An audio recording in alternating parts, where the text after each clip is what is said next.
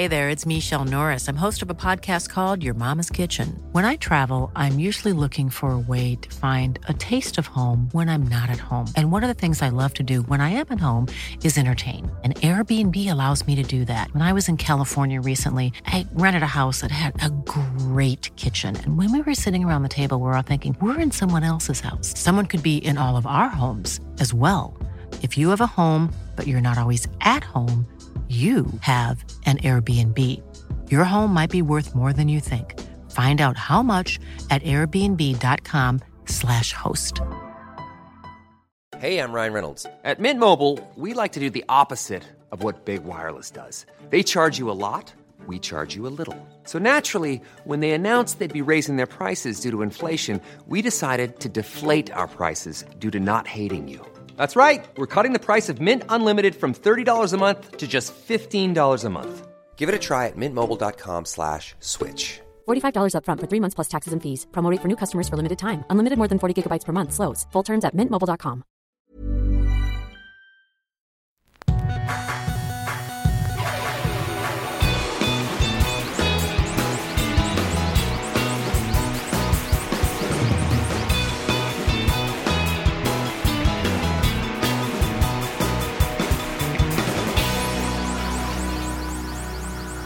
Bienvenidos a Dos Nombres Comunes, episodio 161. Está de regreso José Madero, después de... ¿Una semana? Después de una semana y también una visita a tu otro podcast, donde pues ya prácticamente eres co-host, ¿no? No, no lo quiero ver así. La verdad, eh, no sé si mucha gente se queje por mi... Eh, por mis diferentes apariciones en el podcast creativo, pero yo lo disfruto mucho y eh, creo que Roberto Martínez también. Y es su podcast, él manda. La gente que se queja, no. Sí, es un muy buen podcast. Saludos a Roberto. Palabrotas. ¿Perdón? Palabrotas que se maneja en ese, en ese podcast. No, a ver, quiero hacer un, disclaimer aquí. al principio mm. no estábamos grabando. Pues yo, yo lo vi. Pero a Roberto se le ocurrió poner esa parte que era fuera del aire. Mm. Pero yo me di cuenta hasta que ya estaba fuera. Hablando de otros podcasts, eh, yo escuché un podcast. Bueno, empecé a escuchar este episodio porque alguien me dijo, chécate este episodio. Es de un conocido de nosotros. Es un muy buen chavo. Cae muy bien. Me llamó la atención nada más este episodio, que era, no sé, media hora, todo el episodio rezando el rosario. Ok. Bueno, yo no estoy muy familiarizado porque nunca practiqué el catolicismo. yo no crecí como católico, aunque mi mamá es católica, pero nunca me metió en esa onda. Entonces no sé bien cómo está lo del rosario. Sé que son misterios, son como 10 misterios que no sé si rezas o que mencionas o lo que haces. Lo podemos dejar a un lado porque no es, no es el tema en sí. Yo tengo un, un hueso que picar con estas ondas de, oraciones a entes que no son parte de la Divina Trinidad. Porque la Biblia, incluso el Viejo Testamento, dice que es pagano si alguien le reza a seres o a dioses que no son la Divina Trinidad, el Padre. Es lo que los protestantes. El Espíritu Santo. Sí, lo que los, protestantes, critican, critican eso de, los católicos. Sí pero al mismo tiempo le rezan a santos, le rezan a la Virgen María en su rosario, cuando no deberían de, porque no son, digamos, entes divinos. Sí, es que también es una discusión muy... Porque es... O sea, es algo súper básico 101 del catolicismo. Se considerará pagano rezarle a dioses falsos. ¿Qué son dioses falsos? Cualquiera que no sea el, Padre, el Hijo y el Espíritu Santo. Pero son incluyentes, incluyen a, la mamá de Jesús. No. No sé si el hay. El Padre, el Hijo y el Espíritu Santo. La mamá de Jesús, el papá de Jesús, o sea, el papá terrenal que era San José, San Juditas Tadeo y todo eso eh, es pagano. Pero la raza católica dice que no, que no es pagano. Cuando está en la Biblia, está en el Viejo Testamento. Pues es que su interpretación entonces es que... Es más, está en el Éxodo, en el libro del Éxodo cuando Moisés eh, se lleva a, los judíos de Egipto. El Éxodo se llama. Y que abre el mar. Ajá. En, en- en ese libro de la Biblia está. Pero estamos bien con que Moisés partió el mar para llevar, para salvar a los judíos de la esclavitud en Egipto. Ajá. Pero tenemos problemas aparentemente con que los católicos le rezan a No, no, no, personas no, fuera de yo la tampoco Trinidad. creo que Moisés abrió el mar. Yo no creo que Jesucristo caminó sobre el agua. Yo no creo que convirtió el agua en vino, ni que hizo que cayera del cielo maná para alimentar a los feligreses. No, no creo eso. Son parábolas, que son parábolas. Historias para eh, dejar una moraleja, una enseñanza.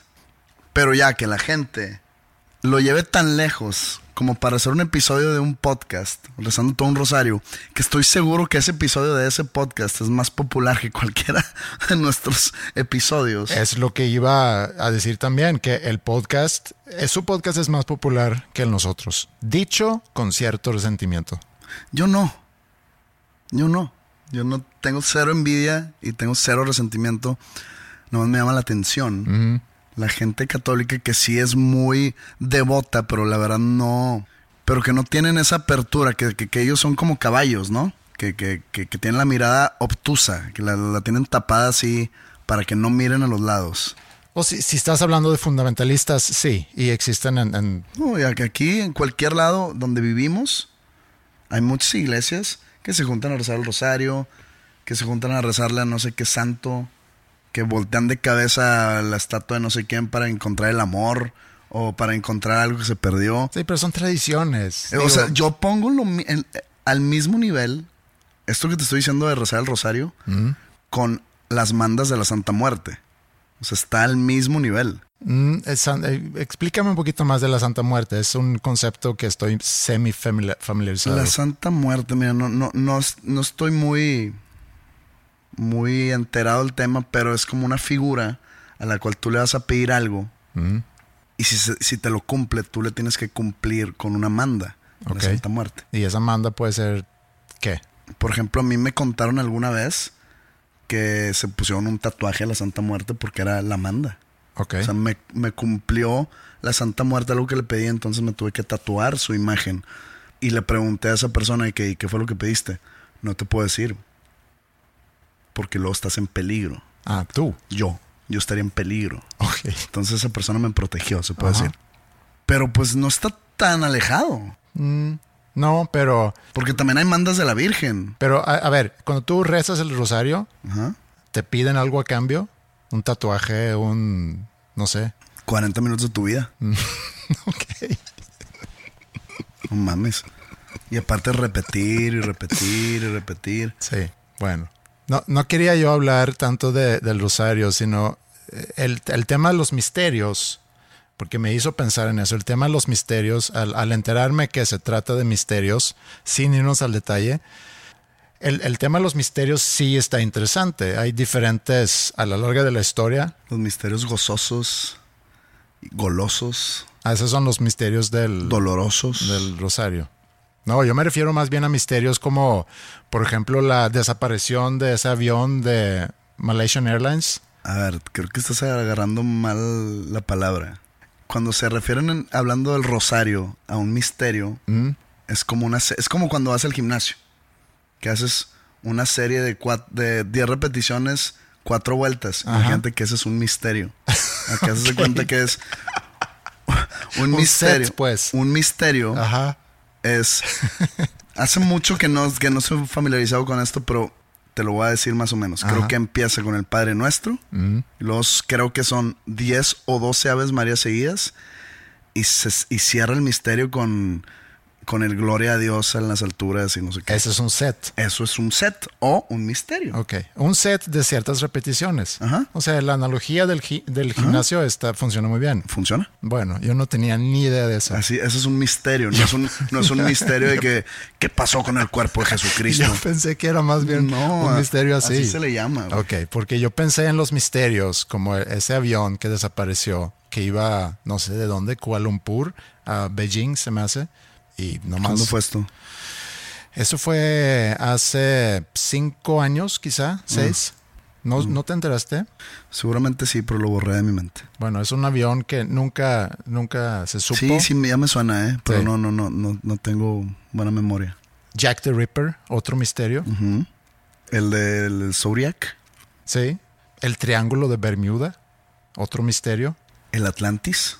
Atlantis, sí. O sea, eh, tenemos muchos misterios y eh, así pensé yo que si vas a hablar sobre el rosario, donde aparentemente hablas de misterios, así lo interpreté yo, ¿por qué no hablar más bien de misterios? Que me hace más interesante. Se puede hacer un episodio sobre Jack the Ripper, sobre el Triángulo de Bermuda. Yo creo que ya hay podcasts que se hacen cargo de esos temas. Sí, no es para que lo hagamos nosotros. Lo que pensé sobre los misterios es, porque hay tanto interés por los misterios, es porque no tiene clausura o no tiene closure. ¿Cómo, cómo lo dirías tú en, en español? Mm, pues mira, ahora que dices clausura, nunca lo he escuchado así, pero sí queda, ¿eh? Porque clausura es como la ceremonia final de un evento, Ujú. de closing Ceremony. ceremony, Sí. clausura. Y cuando tú estás buscando un tipo de closure o cierre a una relación o a un proyecto, siempre se le dice cierre.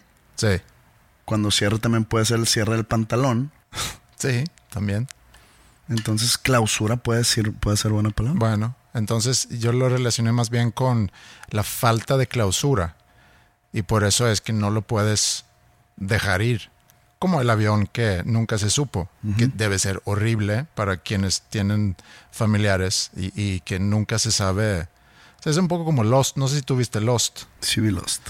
Se puedes imaginar que ese avión a lo mejor, que ellos a lo mejor están viviendo en una isla y, y- y no sabes si siguen vivos o no siguen vivos. Probablemente no siguen vivos, pero como no hay clausura, no sabes. Es lo mismo en una relación. Si termina sin que hubo una oportunidad de entender por qué terminó esa relación, pues ha de ser horrible.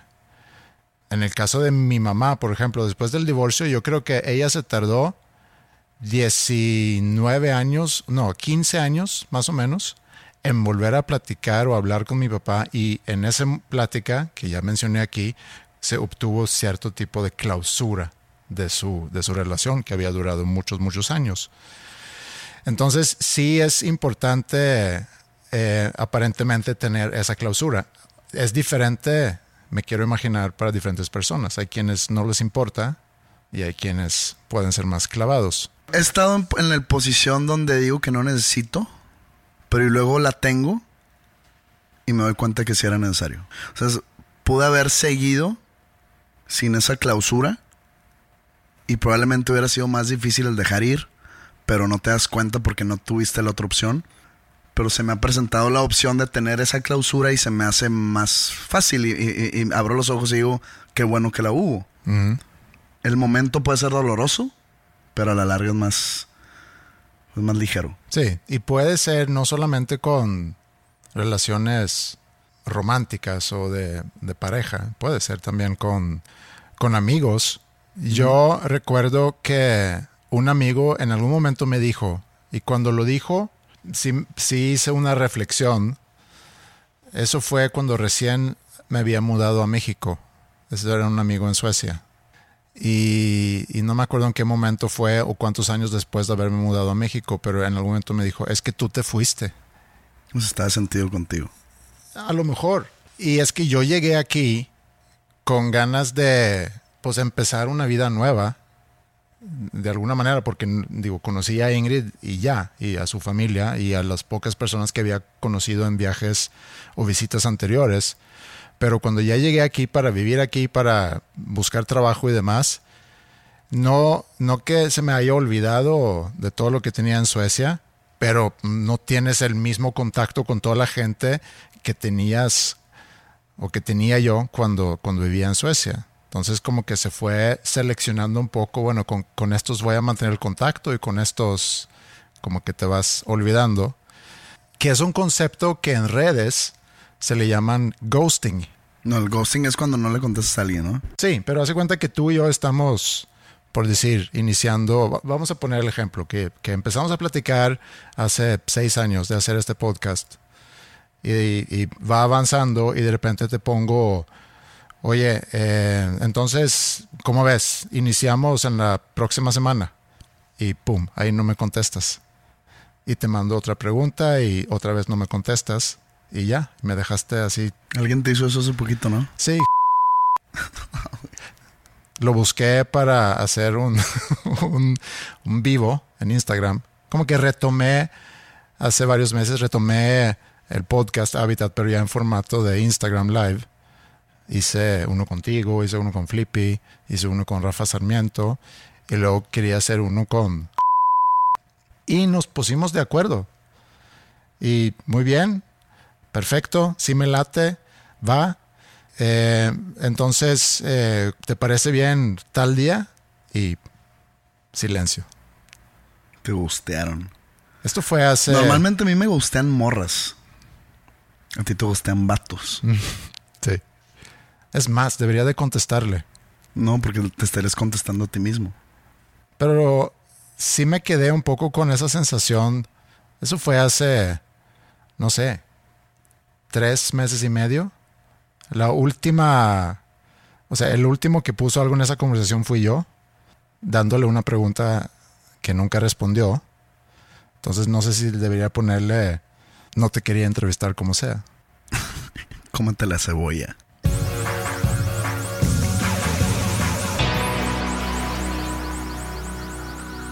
A mí me llama mucho la atención nuestro instinto por sobrevivir y cómo nos afecta en tantas cosas sin que nos demos cuenta. Y en el, en el aspecto social, por ejemplo, que tenemos esas ganas de pertenecer a un grupo o a pertenecer a un tribu, seguramente viene desde cuando vivíamos en, pequeños tribus y el, el no encajar en ese tribu podía resultar en que te votaran y que te dejaran solo, que pudiera ser igual a la muerte. Entonces tenemos una onda desde hace, pues desde los inicios de nuestra especie que tiene que ver con encajar en un tribu, encajar en un contexto, que se refleja en cómo nos vestimos, en cómo hablamos, en inclusive en lo que opinamos. Y por lo mismo para nosotros es muy importante encontrar un grupo al cual podemos pertenecer. Hemos platicado muchas veces aquí sobre el fanatismo, por ejemplo, del fútbol, que yo creo que es parte de eso, de que tú encuentras un grupo al cual puedes pertenecer y comparten, en este caso, el fanatismo por los rayados, y eso te hace sentir parte de algo y te da una cierta seguridad que seguramente tiene que ver con tus ganas de sobrevivir. Ser aficionado a un equipo de fútbol no es como que ayuda a la supervivencia de ninguna forma. Pero te da el sentido de pertenencia. El sentido de pertenencia en un departamento de tu vida. Uh -huh. O sea, no es algo. Aunque fíjate que sí conozco gente que toda su vida gira alrededor de ser aficionado al Monterrey o a X equipo. Uh -huh. Está increíble eso. O sea, es, es, un tema que he querido investigar mucho. ¿Qué, qué, qué fenómeno social o fenómeno psicológico es ese? De que toda tu vida está alrededor de un equipo de fútbol que, que ese equipo de regreso tú no le importas. Tú, tú significas nada para ese equipo. Tú como individual. Ni los jugadores dan un peso por ti. La directiva no... Pero esto no es un poco mutuo porque cuando dices, los jugadores obviamente no saben quién eres tú y tú sí sabes quién es el jugador, pero el jugador es muy reemplazable. El jugador no es más grande que el equipo. Uh -huh. el, el, jugador está ahí para hacer un trabajo uh -huh. para el equipo. Sí. El entrenador también. Uh -huh. Por eso, porque hay gente que dice, oye, ¿cómo que le están...? Pero es que esos jugadores a veces le dan cierta identidad a ese equipo. Sí. O sea, tomemos en, eh, en consideración, no sé, Guiñac con los Tigres. ¿Qué, ¿Qué, año llegó? No sé, en 2014, no, no, no, no recuerdo. Y cuántos nuevos Tigres ha habido gracias a que está Guiñac en el equipo. Mm. Y esos son para mí los Tigres franceses, que conozco un par. Uh -huh. Pero sí, o sea, es, es, hay ciertos jugadores que le dan identidad al equipo, también el entrenador. En el caso de Tigres otra vez, eh, Tuca Ferretti le da una identidad al equipo. ¿Por qué? Porque lleva 10 años ahí. Pero a lo que voy yo es ese, ese aficionado que todos los días se pone su jersey de los rayados. Uh -huh todos sus tweets son algo los rayados. O sea, tiene que ver con el equipo. Toda su plática inculca a su familia a ser igual. Entonces tiene sus hijos que también toda su gira alrededor del equipo. Y, y dices tú, pues a ver, el equipo no te paga. Tú no recibes nada, no recibes absolutamente nada. Más que los buenos resultados que te dan alegría. Ujú. Que es comparable para mí, es comparable con alguien muy religioso, que también busca la pertenencia dentro de la iglesia. Sí, pero la, la religión te puede dar un tipo de refugio, te puede dar un tipo de paz. Mm. No creo que el fútbol te, la- te pueda dar ese, ese refugio. Mm, te da- Ese refugio espiritual, o ese Sí, refugio emocional. Sí, pero en, en esencia es la pertenencia. Eso es lo que, a lo que estoy buscando, es la pertenencia. Puede ser un fanático de un club, puede ser eh, miembro de, de cualquier tipo de grupo realmente. Eh, y lo que buscas ahí es satisfacer esa necesidad de poder estar en, en manada, que es algo que tenemos muy... Pero por ejemplo, yo soy aficionado al Monterrey, Mm. pero yo no necesito estar en manada. Yo no necesito ver los juegos con pura gente que le va al Monterrey. Yo no necesito leer el periódico sobre cosas de mi equipo y luego luego ir a comentarlos con otros aficionados. O no, no, no, no voy a hacer una caravana para irme al estadio en un clásico y me voy a pelear. No, porque tú lo tienes seguramente cubierto en otros aspectos. Tú no, no lo necesitas. Y, eh, por ejemplo, tú viéndome a mí, ¿en dónde está ese sentido de pertenencia de- en, en mi vida? O sea, ¿dónde tú dices, ah, Pepe es parte de este movimiento? No, no, no, o es- parte de este, no sé, no tienes que ser parte de un movimiento. comunidad. Mm, pero llenas esa necesidad y, y puede ser también que tu necesidad de eso no es tan grande como, como la de ellos. O tú a lo mejor encuentras pertenencia en otras, en otras cosas o a lo mejor estás muy bien contigo mismo. O sea, tú solo contigo mismo no sientes una, una amenaza que te vayan a echar de un grupo. A lo mejor tú eres de grupo chiquito. A lo mejor tú tienes un- un- un- una manada o un grupo que para ti es suficiente, no necesitas tener mucho más o sentir pertenencia. Pero como ser humano creo que sí debería de yo tener ese sentido de pertenencia en algún lugar.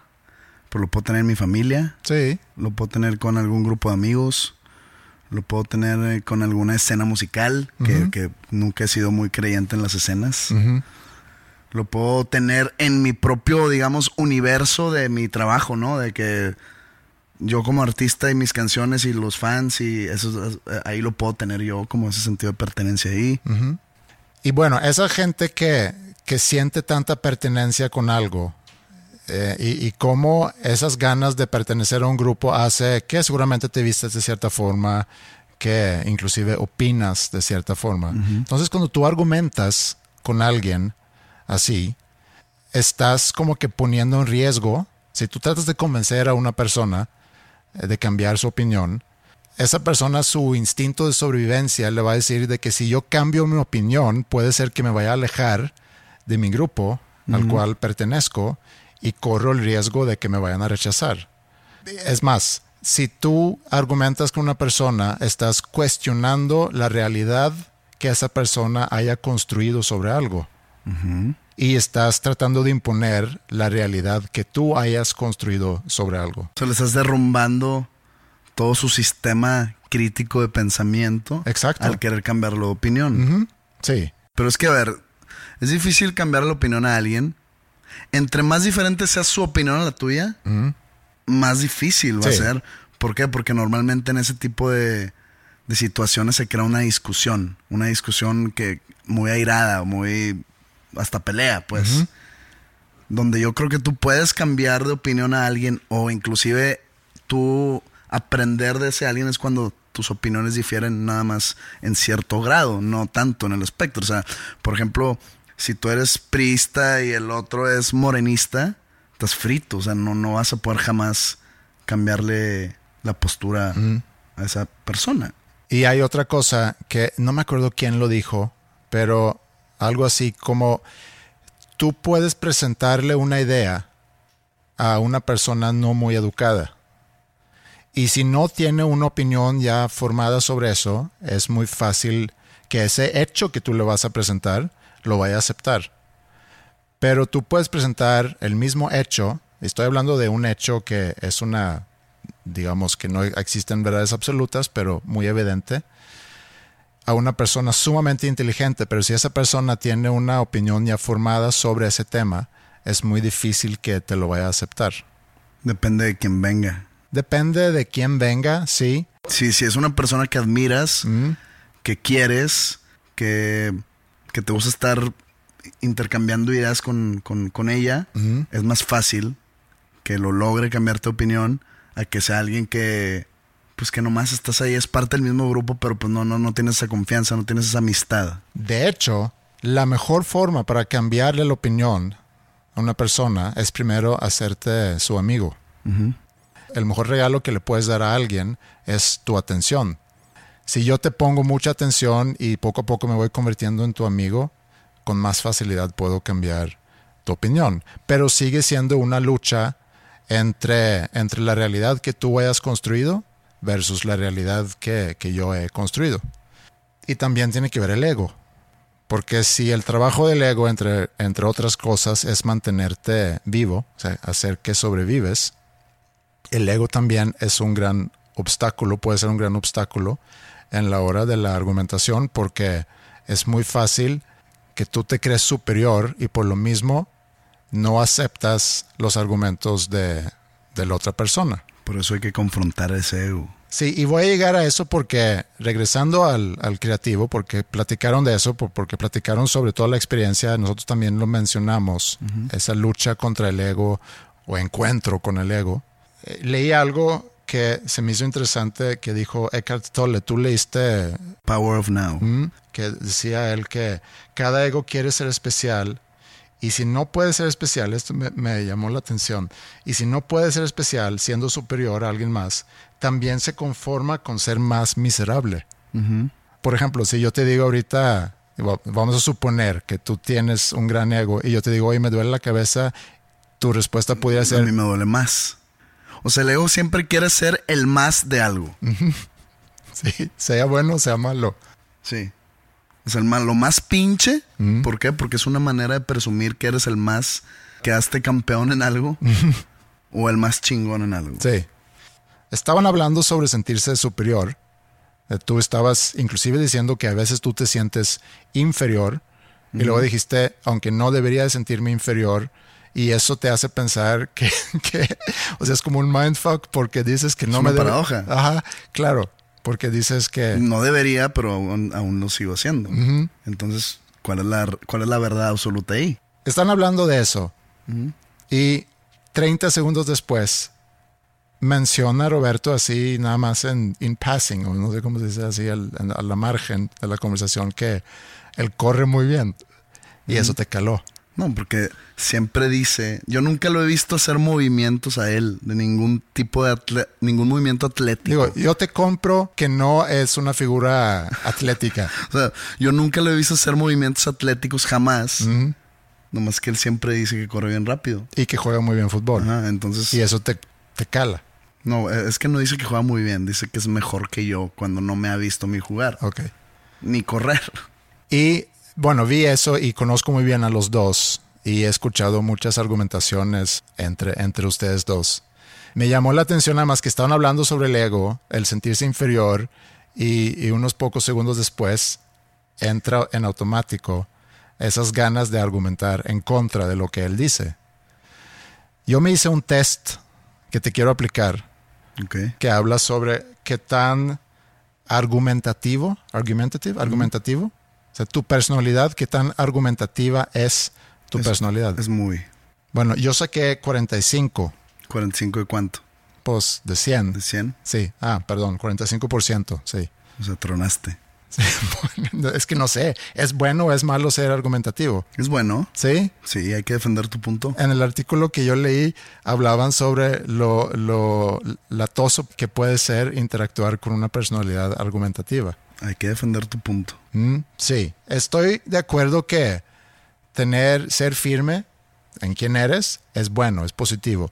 Y puedo admitir que yo tengo algo leve de miedo a conflictos que seguramente baja mi porcentaje en, en mi personalidad argumentativa.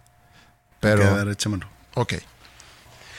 Para ti, ¿cuál es el punto de una argumentación? ¿Es para ganar? ¿Para llegar a una conclusión razonable y estar de acuerdo al final? ¿O realmente no hay ningún punto con tener una argumentación? Eh, yo creo que la dos. Llegar a un. a buen puerto la discusión. Ok. Eh, Que voy a ganar seguramente. pues pudiera poner eso, que para ganar, pero está bien, lo voy a dejar así como lo que tú dices. ¿Crees que harías un buen político? Sí, absolutamente. Quizá, pero es un trabajo que no disfrutaría o eh, no pudiera con el estrés. Yo creo que la dos. No disfrutaría. ¿Cuándo dejas de argumentar? ¿Cuando he ganado? ¿Cuando llegamos a una conclusión? Y, y que sé que ya estoy a punto de hacer llorar a la otra persona, entonces mejor no. Eh, o que tan, tan pronto pueda.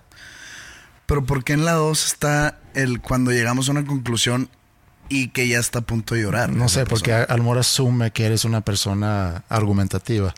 No tiene nada que ver una cosa u otra. Se puede llegar a una conclusión buena para las dos partes sin hacer llorar a la otra persona. Sí, estoy de acuerdo con eso. Es, es- le, le están metiendo algo de sal o salsa o no sé qué, Pues entonces la uno. que yo creo que es lo más sincero de tu parte decir eso. Sí, sí, sí. Normalmente gano, entonces no pasa nada. Qué güey. No, no te lo voy a argumentar. Eh, estás hablando con un amigo y mencionan así nomás a la margen un hecho histórico que es totalmente incorrecto. ¿Lo corriges? Y sí, Sin duda. ok. Siempre. Si alguien comete un error gramático, lo, se lo hace saber, sí, porque la gramática es importante. Eh, depende de la persona y el contexto. Eh, no molestaría a la persona en, un, en una conversación privada. Eso es la- parte de la misma respuesta. Y la tercera es, no sé lo que, a lo que se refieren y no es tan importante.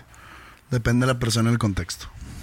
Ok, estás de- debatiendo algo con alguien y tu oponente eh, hace evidenciar que tu punto de vista es completamente falso o no cierto. ¿Qué haces? Acepto y reconozco que la otra persona tiene un, un punto de vista más sólido que el mío. O trato de encontrar una forma en que la otra persona está mal como sea. Esa. o cambias el tema. También. ¿Sí? O sea, ok, está bien. Pero la, es- do- la dos. la dos. Pero si veo que no hay salida, cambio el tema. Muy bien. ¿Pudieras estar con alguien que tiene puntos de vista muy, muy distintas a las tuyas en cuanto a la ciencia? Eh, no. Solamente si, si no lo llevamos a, a conversación. O sí, porque es más importante cómo me llevo con una persona que su punto de vista sobre la ciencia. La tres. El punto de vista sobre la ciencia de alguien no me es importante. Pudiera ser importante, y si lo ponemos en comparación Con con que tu- no, pues yo creo en la creación, de que no, pues yo creo en el darwinismo. De que pues, güey, ok. O sea, pudieras tú estar con alguien que dice, yo creo en, en tal como, como la Biblia explica la creación, yo lo creo. Eso así es. ¿Sí? Pues hay podcasts sobre rosarios. no, pero, o sea, tú pudieras, esa persona pudiera ser tu pareja. Depende de su de su razonamiento detrás de. si es por mera fe, de que porque así dijo el padre, habría broncas de discusión ahí. Ok. Y si viene un día y te dice, oye, te cortaste el cabello. No. Bye. Si llevas 10 años casado con alguien y jamás habías escuchado a esa persona usar esa palabra, y un buen día llega, oye, te ves, te ve, te ve muy bien el cabello. Me voy. Demanda de divorcio al día siguiente y me desaparezco. Y también si dice que te hizo unas quesadillas bien sabrosas. Adiós. No, es que los niños. los niños. y vas, vas con los niños y dices, Familia rota. No, es culpa de su mamá. De su mamá. O sea, di- dijo sabroso. No lo hagan ustedes. Porque si no. terminan como su mamá, sola. Eh, ¿Te gusta jugar? Yo creo que sí. ¿Te gusta jugar El Abogado del Diablo? Nada Sí. más por, por Sí, es divertido. A- hasta puede ser importante. A veces, a veces no es importante. Digamos que a ti te gusta aplicarlo cuando quizá no es tan importante. O cuando sí lo es. Otra vez, no te voy a argumentar. Eh, ok, sí. Y luego, si alguien dice algo mierdoso de ti, lo confrontas. Sí, es mejor tenerlo aclarado. Eh, depende qué tan mierdosa sea la cosa. O no, nada más lo tomaré en cuenta y evitaría a esa persona en el futuro. Eh, la C. O la 3. Ok. O sea, prefiero no darles la importancia. Prefiero no, no hacerlo sentir como que lo que dicen de mí tiene un peso en mí. Prefiero hacerlos a un lado y igual que no sean tan importantes por tener una reacción de mi parte. Ok, te lo pongo eh, en otro, de otra forma. Si, si, si tú te enteras que yo haya dicho algo malo de ti, haz de cuenta, yo le digo a- algo a, a Roberto y que su reacción es, híjole, que qué raro que Andreas haya dicho eso de Pepe, y te lo dice como chismosa. y ahora no lo mencionas nunca, o sea, no me vas a confrontar, eso ya me queda claro, pero ¿te gustaría hacerme saber que ya te enteraste de, un- de una otra forma? Sí, Ok, está bien. Eh, si tu pareja tiene hábitos que molestan, como decir cabello. mm, por ejemplo, se lo hace saber, es solo cuando es muy, cuando molesta mucho, o solo cuando estoy muy enojado con esa persona, o a veces, pero normalmente prefiero no arruinar el humor de todos, o aquí hay cuatro opciones, la cuarta es sí, porque le ayuda a que lo dejan de hacer. Pues en cuanto al cabello, me queda muy claro que ahí no hay, no hay segundas oportunidades. No hay, no hay. Entonces la 4 no aplica. Yo creo que la 3, siendo sincero. Ok, no quieres molestar o no quieres que todos estemos de mal humor. 55%. ¿Te gané? Si lo quieres ver así, eres una persona más argumentativa Como que si yo. lo quiero ver así, 55 es más alto que 45. Sí, pero falta nada más ver si ser una persona muy argumentativa. Digo, 55 no es muy argumentativa. Yo hubiera esperado. Pero más que 45. Sí, ok, está bien, tú ganaste. Gracias. Sí, pues, es como ganar 5-4 un juego. Sí, es. Pues ganó el que tiene 5 y perdió el que tiene 4. si, si la prueba hubiera sido quién es más psicópata. Gana, hubiera ganado. Mm, y Porque la prueba es quién es más. Sí, ya, ya te entendí. Si la prueba hubiera dicho quién es menos, Mm. ahí gana el que es menos. Y regresando a, a lo que decíamos de, de pertenecer a un grupo y el a veces tener miedo de argumentar, ahorita que cuestionaste lo de que los muy fanáticos o los que buscan tener mucha pertenencia, pues quizá tú no tienes tanta necesidad o tanto miedo porque inclusive eres una persona argumentativa que estás dispuesto de poner en riesgo relaciones con personas por estar argumentando o derrumbar no, su tampoco. no No.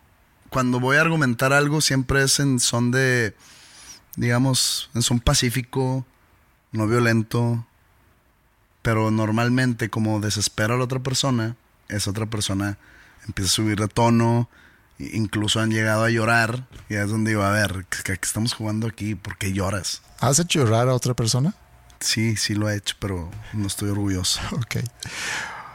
También hay quienes les gusta mucho eh, comentar cuando alguien se está equivocando. Aquí había una pregunta de eso. Tú no eres tan así. Tú eres más prudente de corregir. Porque, me- por ejemplo, a mí me pudieras estar corrigiendo a cada rato.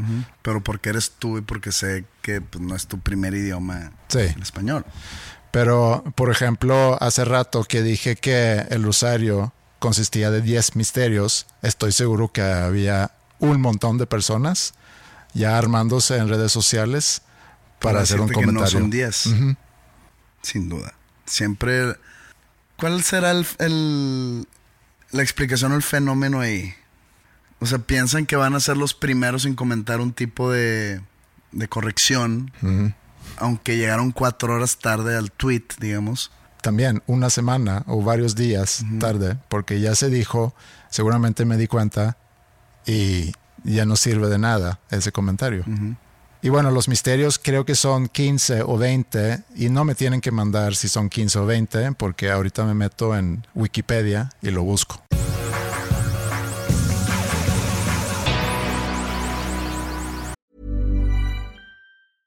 Imagine the softest sheets you've ever felt. Now imagine them getting even softer over time. That's what you'll feel with Bowl and Branch's organic cotton sheets. In a recent customer survey, 96% replied that Bowl and Branch sheets get softer with every wash. Start getting your best night's sleep in these sheets that get softer and softer for years to come. Try their sheets with a 30-night guarantee. Plus, get 15% off your first order at bowlandbranch.com. Code BUTTERY. Exclusions apply. See site for details. Ryan Reynolds here from Mint Mobile. With the price of just about everything going up during inflation, we thought we'd bring our prices down. So to help us, we brought in a reverse auctioneer, which is apparently a thing. Mint Mobile unlimited premium wireless. Ready to get 30, 30, bit to get 30, bit to get 20, 20, 20, bit to get 20, 20, bit to get 15, 15, 15, 15 just 15 bucks a month. So, Give it a try at mintmobile.com slash switch. $45 upfront for three months plus taxes and fees. Promo for new customers for limited time. Unlimited more than 40 gigabytes per month. Slows. Full terms at mintmobile.com.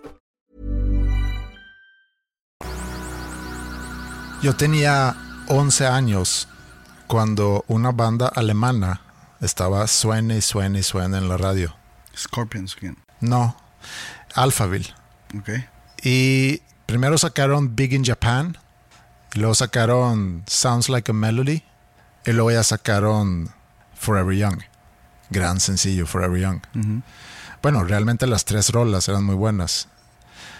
Había los sábados, cuando yo era chico, un top 20. Ponían una hora, era un programa de radio de dos horas. La primera hora ponían los lugares 20 a 11 con unas otras cuantas canciones ahí. Y luego la segunda hora ponían el top 10 y unas cuantas otras canciones. Pero rara vez ponían la canción completa. O sea, imagínate una canción que llevaba 20 semanas en esa lista, pues ponían tipo un pedazo del coro, el intro y así. Y eh, como yo todavía no tenía mucho dinero para ir a comprar música, lo que hacía era estar muy al pendiente las dos horas con mi estéreo para ponerle play rec cuando salían las canciones que yo quería tener en mi mixtape. Y bueno, esas canciones a mí me gustaron mucho. Salió, como dije, primero Big in Japan y luego sacaron el segundo sencillo y no podía creer que tenían otra canción igual o hasta mejor. Y luego ya con Forever Young era demasiado y fui a comprar el disco, eh, pero me había enterado que iban a venir a Estocolmo a una firma de autógrafos, a una tienda de, de discos ahí en el centro de Estocolmo. Y pedí permiso para subirme al metro e ir con un amigo a comprar ese disco y, y, hacer fila para que me firmaran el disco. Es la primera vez que voy a una firma y es la única vez que he ido a una firma de autógrafos. Tenía 11 años. Yo fui nada más a una y no era de ningún músico. No. Una vez hubo un juego de la, de la NFL aquí en Monterrey entre los Dallas Cowboys contra los Kansas City Chiefs y era una firma de autógrafos de las porristas de los dos equipos. teníamos, yo fui con amigos, teníamos de que 14, 15 años. Ajá. Hicimos, teníamos el póster ahí que nos dieron por ir Ajá. y nos lo firmaron. ¿A quién se le ocurre de que los porristas de que va a haber... Es que las porristas de las, de las Dallas Cowboys son muy famosas. Ah, sí. Hasta, hasta yo sabía de ellas uh -huh. en Suecia. Entonces íbamos por ellas. ¿Y qué Obviamente, tenían de especial? Pues son muy guapas. Bailan muy bien. Mm, creo que son las más guapas de toda la NFL. Uh -huh. Te estoy hablando del 95, ¿verdad? Sí. Este, no, no, no, no sé si sigan siendo, no sé si siga vivo un tipo de ranking. Probablemente no. No creo. No sería muy correcto hoy en no día. No sería muy correcto hoy en día, no. pero en ese entonces pues la vida era más fácil. era más vale madrista. Este, y, y sí eran como que las más asediadas okay. o las más deseadas por el público. ¿Y qué tal la firma? ¿Había mucha gente? Sí, fue que en Sears o algo así. en, en- en una plaza comercial, Plaza Fiesta San Agustín, aquí en Monterrey. Y, y bien, o sea, me acuerdo perfectamente de todo. Mm. De la fila y de que, que don- donde me firmaron. Tenía el, el póster guardado, obviamente ya no sé dónde está ese póster. Pero sí ha sido la única firma de autógrafos que he ido. Sí, yo nada más he ido a una también, que fue el de Alphaville, en el 84. Y me quedé pensando un poco en eso ahorita también que hablamos sobre, sobre el fanatismo al fútbol, el fanatismo en general. Eh, ir a una firma de autógrafos es cierto, o sea, es cierto grado de fanatismo el que, el que digas, Digo, yo no era fan, yo no soy fan de los de las Cowboys, ni de ellas en sí como, como representantes del equipo. A mí nomás quería verlas en persona. Sí, era un happening. Porque estaban así como que muy atractivas. Y yo era un niño puberto. era un buen pretexto para ir a un buen verlas. pretexto para ir a verlas. Sí. No, no fui como fan de nadie. Sí, pero para mí fue muy, yo me acuerdo el, el que fuimos a la tienda y vi a toda la gente que estaba haciendo fila y obviamente éramos muy chicos nosotros. Y no me acuerdo si fuimos solos o que mm, se me haya acompañado mi mamá, creo que no. Creo que a esa edad nos movíamos con mucha libertad, hasta en metro y así. Y que, y que llegamos ahí a, a donde ellos estaban sentados, tenía mi LP, entonces y que lo firmaron todos y, y como que salí un poco decepcionado porque me hubiera esperado como que algo más. Y- pero no sé qué, o sea, tampoco que me dijera algo o que me preguntara algo o que... Había mucha gente. Pues algo de gente. No estaba así miles de personas, pero sí eran muy populares, muy populares en aquel entonces en Suecia. Eh, digo, hasta aquí también debe haber sonado. Forever Young. Sí. ¿Cuál es Big in Japan? Sí. Sí, sí, sí. O sea, Forever Young, obviamente. Fíjate que si hay más poquita gente, es más fácil que ese fan se pueda llevar ese extra que no sabes qué es. Que tú estás tratando de, de decir que salí decepcionado, pero no sé por qué, no sé qué más me espera. No, no, o sea, no es como que me iba a quedar una hora platicando ahí con él. No. Una vez nos tocó, eh, cuando todavía estábamos con Panda, una firma de autógrafos en Colombia, en Bogotá, en una tienda de discos. Nos estábamos acostumbrados a firmas de autógrafos aquí de, en México, en Monterrey o en X lado, en cualquier ciudad de pues, más de mil personas. Y llegamos a Bogotá y había treinta y tantas personas, ¿no? De que a la madre. Entonces, pues, como hay tan poquita gente, puedes dedicarle más tiempo a la persona individual. De que, oye, ¿cuál es tu canción favorita? De que desde cuándo nos conoces, bla, bla, bla, bla. Total, se acaban las treinta y tantas personas y pues yo estaba medio aguitado, ¿no? Y llega, y llega el güey de la tienda, el gerente, de que, esto ha sido una locura. y yo, ¿qué, güey? Increíble esto, esto es un récord. y yo, ¿qué estás hablando? Y le dije, no, no, ¿cómo? no? Fueron 32 personas. Y me tira una referencia que sucedió hace poco, o sea, que sucedió unas semanas antes. No voy a decir la banda, pero es otra banda mexicana que siguen activos ahorita, más pop. Entonces vino X banda y metieron seis personas. ¿Cómo seis personas? Total, en ese entonces yo sé que va a haber gente de Colombia que van a decir, ah, mentiroso, ahorita Maluma hace firmas de autógrafos. de-". Bueno, en ese entonces, por alrededor del 2005, 2006, Panda hizo una firma de autógrafos de treinta y tantas personas y fue todo un éxito.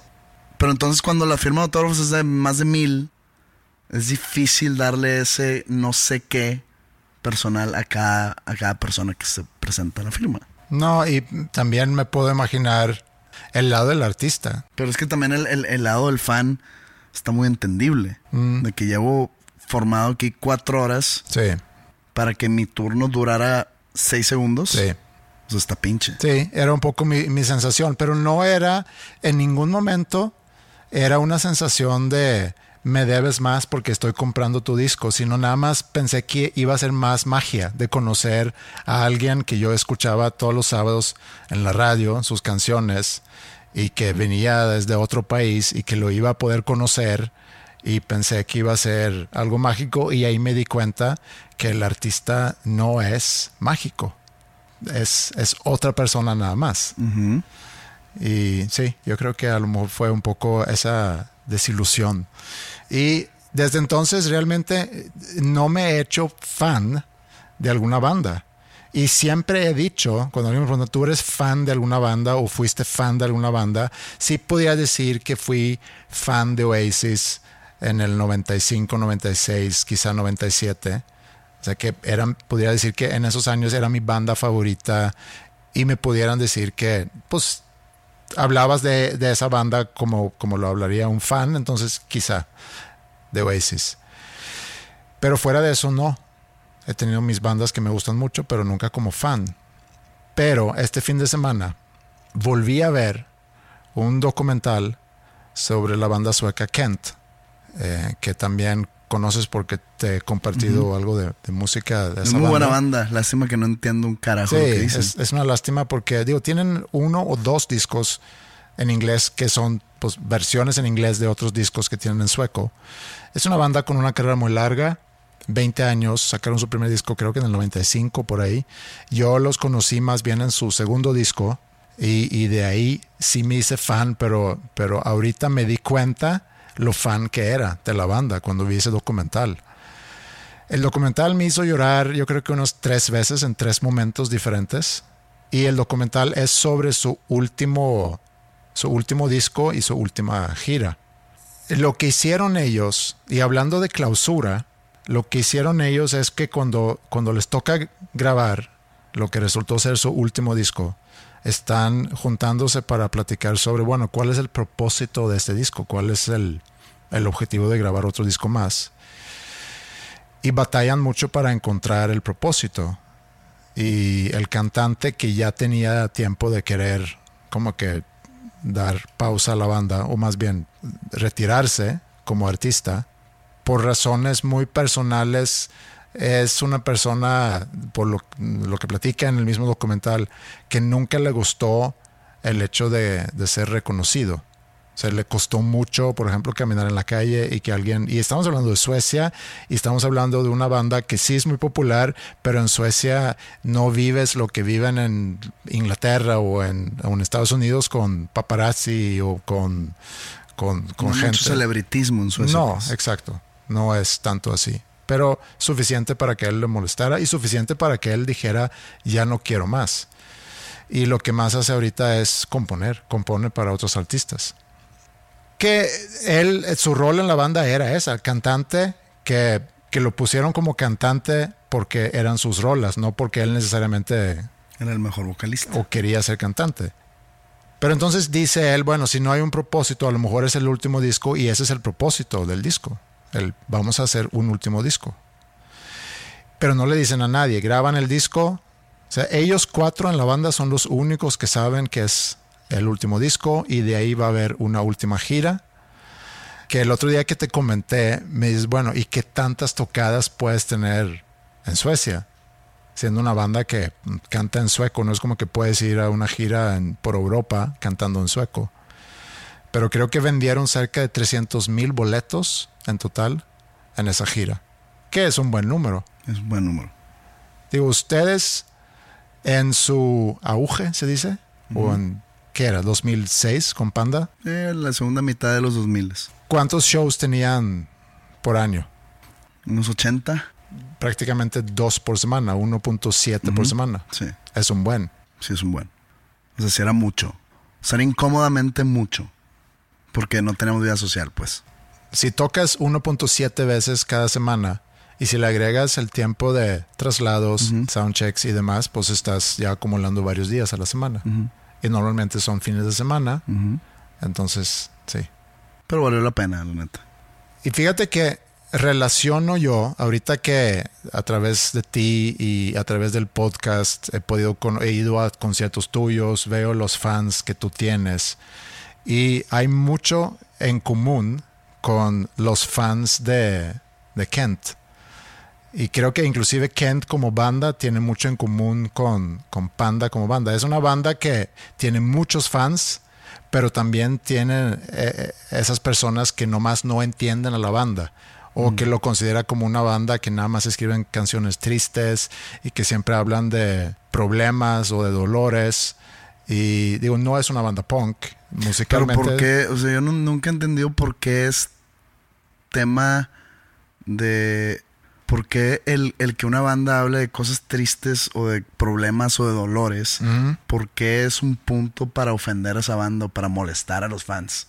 Que hasta la fecha a mí, como artista solista, que se que, ah, qué hueva, siempre es lo mismo este güey, qué pedo, que siempre canta lo mismo, siempre escribe lo mismo, puras cosas tristes y melancólicas y pues, güey, hay otros artistas que nada más hablan de amor. Sí.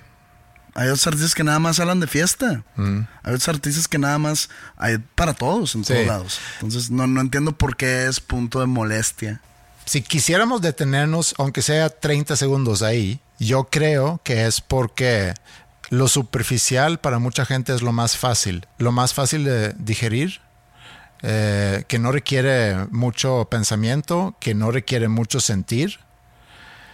Pero si te quieres clavar y si realmente quieres que la música o la letra te haga sentir algo, y si estás dispuesto de invertirle esa emoción, que es una inversión emocional que tienes que hacer para estar consumiendo ese tipo de música, pues yo creo que por eso inclusive es que los fans de ese tipo de bandas pueden ser mucho más intensos que quizá van de fans de... Estoy omitiendo aquí todos los fans que están en el rango de 10 a 16 años, que se pueden emocionar mucho con... Como yo, me emocioné con Alphaville hasta ir a esa firma de autógrafo, donde toda la ilusión se derrumbó. Pero creo que alguien que escribe letras así puede conectar mucho más con sus fans que alguien que Pero no es más difícil el, el, ir cosechando nuevos fans. Sí. Porque como tú dices, la gente prefiere no invertir nada emocionalmente hablando o intelectualmente hablando en, en la música que escucha. Prefiere que todo esté masticadito, que no tenga que leer las letras o referenciarlas con una melodía musical para que le haga sentir algo como cabal, ¿no? O sea, prefiere, dame el ritmo y dame mami, mami, mami. Y se acabó. mami, mami, mami. Sí. Pero yo al ver ese documental este fin de semana, me acordé inclusive que en el 2005 me hice miembro de un foro de Kent, donde estaban puros fans de Kent me metí ahí a opinar sobre cosas, a, leer lo que los demás ponían. Me acuerdo que en aquel entonces era gran tema eh, la piratería o el compartir la música a través de sitios como Napster, por ejemplo, o LimeWire. Y de repente se metía ahí el cantante a como que opinar, a defender su derecho de poder ganar dinero con la venta de sus discos y demás. Y todos, oh, se metió el cantante y todos se emocionaban. Y si le contestaba a alguien, ese era el héroe de la semana del, mm. del foro. Y, ahorita que pensé en eso, pues es cierto grado de fanatismo de estar metido en un foro, de opinar y de emocionarte porque viene ahí el cantante. Estás hablando de hace 15 años, tampoco hace tanto, yo ya como adulto, no un chavito de 14 años que quiere ir a ver a las chavitas de Dallas Cowboys. Yo no me metí en ningún foro. Quizá no había foros. Sí, el 95 por ahí ya estaba como que empezando todo ese movimiento de internet Sí, porque yo me metía a ver cosas de, por ejemplo, de Weezer o de Marlene Manson o Nine Snails o Nirvana o cosas así. Tú fuiste un pionero en internet entonces. ¿Hacías eso en el 95? Sí. Mira. Bajaba las, las, las líricas de las canciones y era, era un pedo. Pero bueno, la banda graba ese disco, no dice nada a nadie y luego sacan un video nada más para anunciar que que este va a ser el último disco, esto va a ser la última gira, la banda se muere. Esto fue en el 2016. Y me quedé pensando, y ahorita que hablamos de clausura, qué buena forma de darle clausura y, o darle cierre a, a una carrera de 20 años. Y cuando yo veo ese documental y veo la reacción de los fans a ese video, y luego cuando ponen videos también de los conciertos que hacen en su última gira, arrepiento mucho el nunca haber ido a ver esa banda en vivo. Me considero muy, muy fan, ahorita más, después de haber visto ese documental me di cuenta que sí fui y sí soy todavía muy, muy fan de esa banda y nunca vi esa banda en vivo. ¿Qué tanto sentido nostálgico, eh?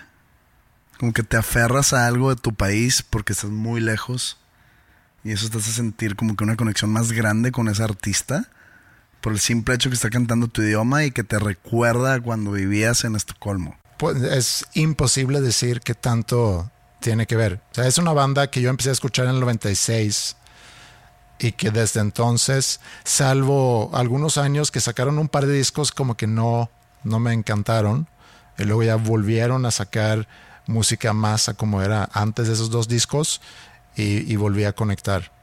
Pero era de esas bandas que sacaban algo y lo tenía que escuchar luego, luego. Y siempre me gustaba prácticamente todo el disco. Entonces es una banda que ha vivido conmigo 24 años. Hubo un momento que yo estaba en Estocolmo, todavía no me había mudado a México, seguramente era en el 97. Estaba en mi casa escuchando la radio y decían que hoy toca Kent en tal lugar y consideré ir al concierto pero no tenía con quién ir porque yo era el único de mis amigos que era fan de esa banda. Y nunca fui a ese concierto. Ni modo. Ni modo. Y bueno, me gustó mucho la forma de, que hicieron ese cierre. Inclusive, la última canción del último disco se llama La Última Canción. Y la letra, la última frase de esa canción dice, esta es la última vez la última vez que nos veamos, la última canción, la última canción que te doy, que se me hace una forma increíble de cerrar no nada más un disco, sino también toda una gira. En el último concierto, en la última canción, en la última frase, decir eso a tu público. Se me hace hasta poético. Y quizá podemos terminar también el podcast este es el último episodio que te doy. Le damos clausura. Todavía pueden entrar a apoyarnos a través de la tienda, donde vamos a estar lanzando cosas nuevas. Vamos a tener algo especial. Vamos a presentar una camisa verde en homenaje, se dice, un tributo a nuestra primera temporada, que la portada era verde, por tonos verdes. Vamos a sacar una camisa verde que inclusive pudiera irse en una edición especial firmada lo podemos lanzar y levantar los pedidos y tener abierto para levantar pedido cuánto tiempo? Una semana. Una semana. Si hoy es viernes, lo cerramos el, otro viernes. Entonces ahí entra en la tienda. También va a haber algunas otras camisas eh, blancas, tanto para hombre como modelos para mujer, porque así se pidió y vamos a tener más rojas y negras. Y, bueno, esta es la última canción, el último episodio de Dos Nombres Comunes. O seguimos en la próxima semana. Ya veremos. Yo creo que sí. Muchas gracias, queridos amigos, por estar aquí con nosotros, por opinar, por echarnos porras. Y pasen la voz para que no haya podcast donde recen el rosario que sean más populares que nosotros, por favor. Amén.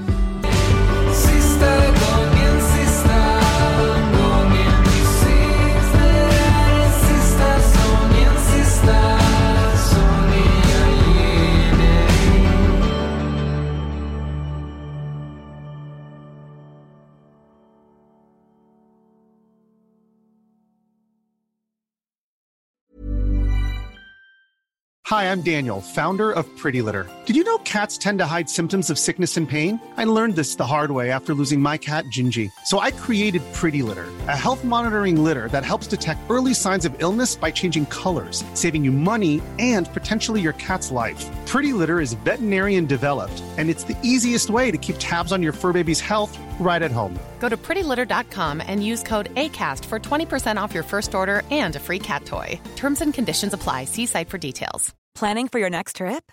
Elevate your travel style with Quince. Quince has all the jet setting essentials you'll want for your next getaway, like European linen, premium luggage options, buttery soft Italian leather bags, and so much more. And is all priced at 50 to 80% less than similar brands.